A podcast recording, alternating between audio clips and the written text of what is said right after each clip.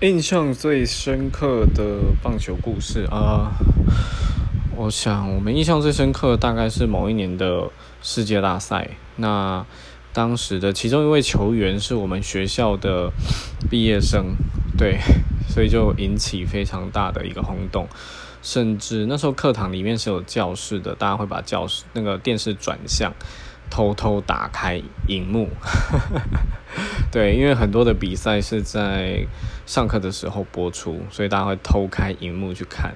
那有些老师知道，有些老师就是会去关掉这样子。对，是一个非常有趣的一个经验啦，就是全校就是风靡这个风棒球。